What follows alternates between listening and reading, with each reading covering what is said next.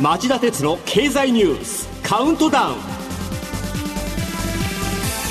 皆さんこんにちは。番組アンカー経済ジャーナリストの町田鉄です。こんにちは。番組アシスタントの杉浦舞です。今日も新型コロナ対策をして放送します。アフガニスタンで火曜日30人のタリバンのメンバーが閣僚や政府高官に名前を連ねる暫定政権が始動しました。日本のメディアも旧政府の高官や女性の入閣が見送られたことを理由にやんわりと暫定政権への懸念を伝えていますが事態ははるかに深刻かもしれません。この顔ぶれがもっと憂慮すべき問題を抱えているんです、はい、その一部を紹介しますと首相代行に就任したアフンド氏は2001年に崩壊した前政権の副首相ですが国連の制裁リストに名前のある人物です。また治安担当の内相代行に就いたハッカニ氏は FBI= アメリカ連邦捜査局が最重要指名手配としている武装グループハッカニネットワークのリーダーです。まだまだあるんです。イギリスのタブロイド紙のオンライン版によるとノーリ国境部族問題大臣ワーシック情報長官ファダル国防副大臣そしてハイルハワー情報文化大臣の4人はアメリカがテロ容疑者を収容するためにキューバに設置したグアンタナモ収容所に収容されていた経歴があるとのことです。このグアンタナモ収容所はアメリカの国内法の適用除外でアジアやアフリカからおよそ780人のテロの容疑者が連行されて尋問のために人権を無視した拷問や長期間に及ぶ拘禁が行われていたことはあまりにも有名です、4人が反感を募らせていた可能性は大きい。とすればアメリカなど西側諸国の価値観自由人権民主主義などを尊重する国づくりを進めるとは考えにくいわけです。そしてこうした中アフガニスタンでは昨日アメリカやヨーロッパの人などおよそ200人を乗せたカタール航空のチャーター便が出発。目的地のカタールの首都ドーハに到着しました。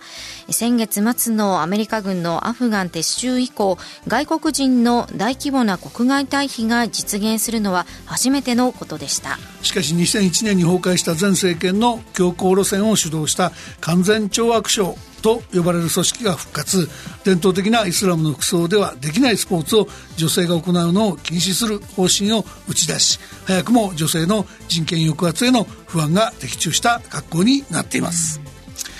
それでは今日も僕が厳選した重要なニュースをカウントダウン方式でお伝えしましょう。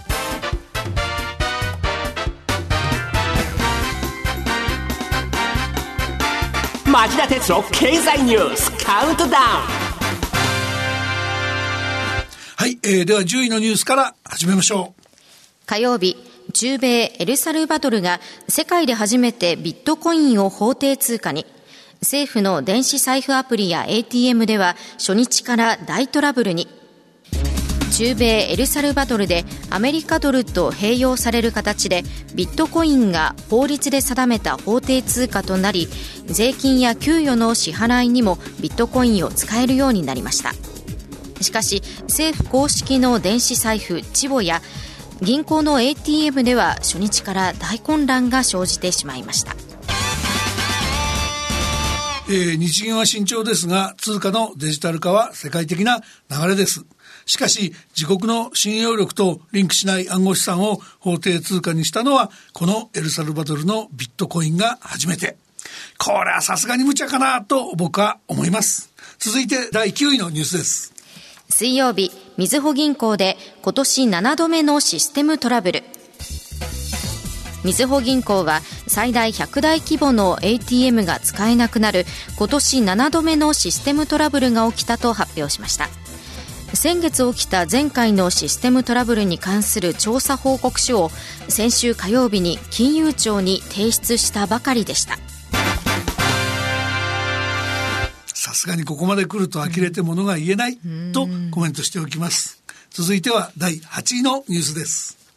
水曜日、香港警察が民主派団体の幹部4人を逮捕。香港警察は天安門事件の犠牲者の追悼集会を長年開いてきた民主派団体の幹部4人を逮捕しました活動状況などの資料を警察に提出しなかったとして香港国家安全維持法に違反した容疑に問われたものですえー、去年の6月、香港国家安全維持法が施行され、中国本土だけではなく、香港でも言論や政治活動の自由が失われつつあります。中国中国共産党に批判的だった香港の新聞アップルデイリーが今年6月に廃刊に追い込まれたほか、8月には民主派の教職員組合や大規模デモを主催した団体が解散に追い込まれました。はい、このニュースの団体も解散の危機に瀕しています。我々としては暴走する中国の民主派潰しから目が離せません。続いては第7位のニュースです。火曜日、ミャンマーの民主派が市民に対し国軍に対する武装蜂起を呼びかけミャンマーの民主派が国軍のクーデターに対抗して設立した挙国一致政府が自衛のための戦闘を開始すると宣言し市民や少数民族の武装勢力に放棄を呼びかける声明を出しました。首都ヤンゴンでは大きな混乱は見られませんでしたが食料を確保する人が目立つなど緊迫感が増しています。国軍による2月のクーデターの後、ミャンマーでは市民の抗議デモが相次ぎ、国軍が武力弾圧を行っています。人権団体によると8月までに1000人を超す死者が出たというんです。また各地で起きている爆弾テロは国軍のやらせもあるとされる一方で、すでに武器を手にした市民や少数民族の武装勢力が軍や軍の施設を襲撃する事態が発生していることも報じられています。懸念されるのは今回の宣言で戦闘が激化し双方の死者が増えることでしょう。カントリーリスクも高まり最後のアジアの最後の成長市場といった期待も完全に打ち砕かれた格好です。ここまで来れば日本政府は軍政への制裁を躊躇すべき段階は過ぎてます。日本企業にもたまらためらわず軍との関係を清算してミャンマーから撤退する勇気を持ってほしいと思います。続いては第6位のニュースです。退陣直前の菅総理、今月下旬にアメリカを訪問へ。菅総理は今月下旬にアメリカのワシントン DC を訪れ、日本とアメリカ、オーストラリア、インドの4カ国の枠組みによる首脳会合へ出席する方向で調整しています。また、バイデン大統領とも会談する予定です。退陣直前の総理大臣の外遊は異例ですが、うん、報道によるとアメリカのバイデン大統領から招待を受けたのでこの訪米にはそれに応える意味があり軍事力を強化する中国を念頭に日本アメリカオーストラリアインドの4カ国が開くクアッド首脳の初の対面の会談に出席すると言います、はい、また、えー、菅総理の周辺には以前のように日本は毎年トップが交代するような時代に入るとの印象を与えないため、えー、もともと菅総理はピンチヒッターのつもりでやってきた。各国首脳には次の総理をよろしく頼むと説明してくる必要があるんだとの判断が働いと働いてるということです。続いては第5位のニュースです。水曜日三菱商事がアマゾンへの長期再エネ供給契約を締結と発表。10年契約でフィットに依存しない太陽光発電所を450カ所に新設三菱商事は水曜日今後国内に450カ所以上の太陽光発電所を建設しそこで発電した電気を10年間供給する契約をアマゾンから獲得したと発表しました。ニュースにもありましたが三菱商事がアマゾンから獲得した契約のミソは10年間という長期にわたって太陽光発電で作った電気を販売するという点です、はい、この結果一般国民が支払う電気料金の高騰を招くと評判の悪い国の固定価格買取制度フィットに頼ることなく450箇所もの膨大な太陽光発電所を建設することが可能になるといいます、うん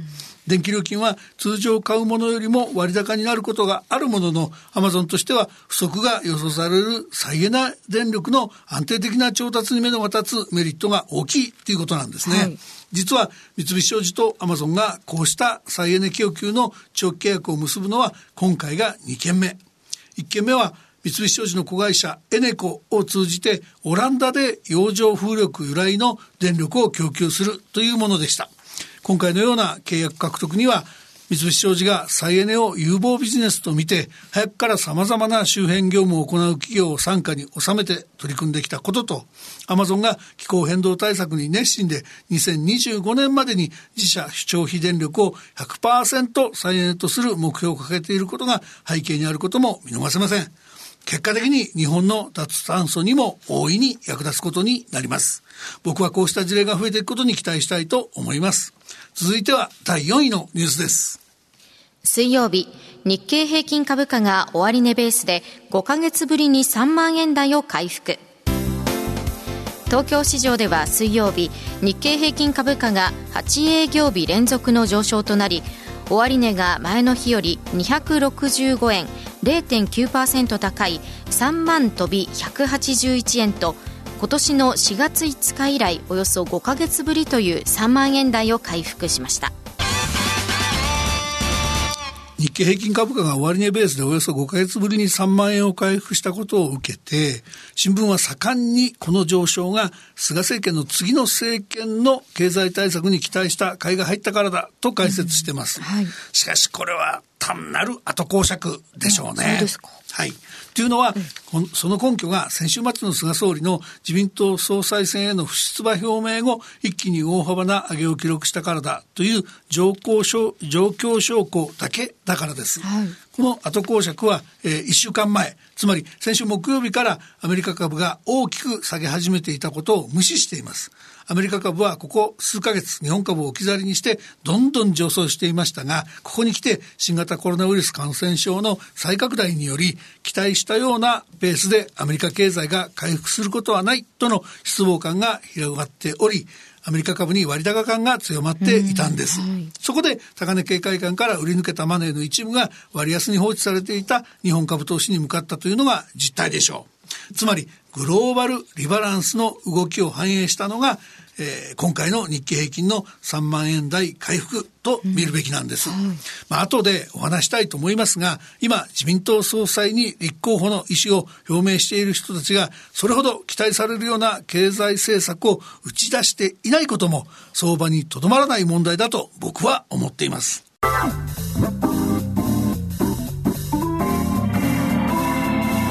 町田鉄の経済ニュースカウントダウンはい、えー、では3位のニュースです。自民党総裁選、河野太郎規制改革担当大臣も出馬表明。17日告示、29日投開票の日程で行われる自民党の総裁選を睨み、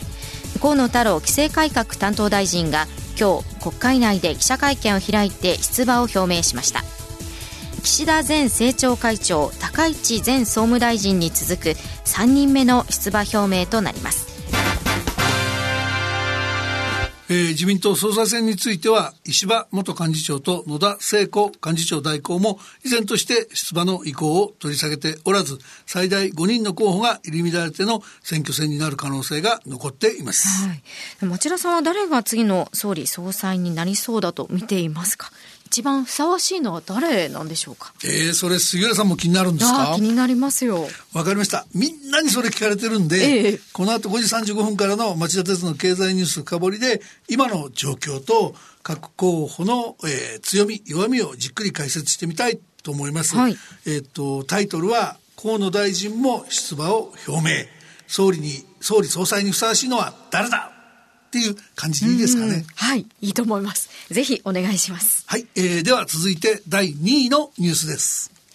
緊急事態宣言、19都道府県で30日まで延長決定。昨日、政府は新型コロナウイルス対策で21都道府県に発令中の緊急事態宣言について19都道府県で30日まで延長することを決定しました。宮城と岡山は13日からまん延防止等重点措置へ移行します。杉浦さん今月末まで緊急事態宣言が延長されることになった19都道府県を紹介してください。はい。北海道茨城栃木群馬埼玉千葉東京神奈川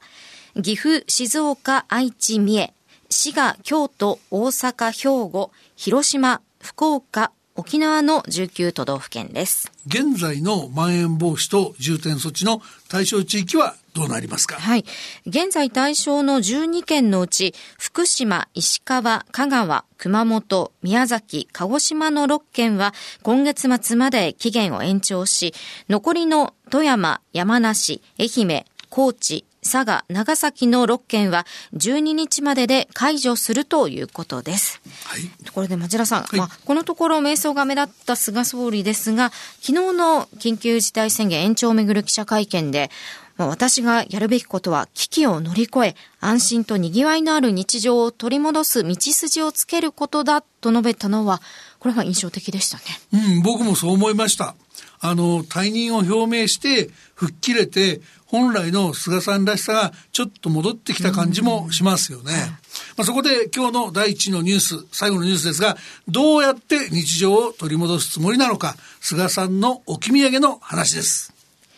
菅総理と尾身会長が緊急事態宣言終了後を睨み、ウィズコロナ戦略に言及。11月頃をめどにワクチン接種証明を活用、ブースター接種も視野に。菅総理と政府の分科会の尾身会長は昨日の記者会見で緊急事態宣言の終了後を睨んで11月頃をめどにワクチン接種や検査の陰性の証明などを活用して新型コロナをめぐる行動制限を緩和していく戦略に言及しました。ワクチン接種で先行する欧米をモデルにして日本でも将来のウィズコロナの戦略を模索する動きとして注目されます。まあ、大きな節目が近づいてきたのかもしれませんよね。はい、菅総理と尾身会長が言及した行動制限の緩和は無条件に緩和するという話では全くなくて、緊急事態宣言の解除を睨んで、11月頃には他の人に感染させるリスクが低いことを示すワクチン・検査パッケージも導入できるだろうから、その時に備えてウィズコロナ戦略を考えていこうというものです。宣言が出ている今、人々の行動を緩めるという意味では全くありませんので、そこはくれぐれも景気モードは控えてください。そうですね。以上、町田さんが選んだニュースをカウントダウンで紹介しました。今週の放送後期はお休みです。この後5時35分からの町田鉄の経済ニュース深掘りはサインのニュースでご紹介した通り自民党総裁選の話題ですね、はい、河野大臣も出馬を表明しまして3名になりましたが、えー、総理総裁にふさわしいのは誰だ？と題して町田さんにお聞きします。それではさようなら。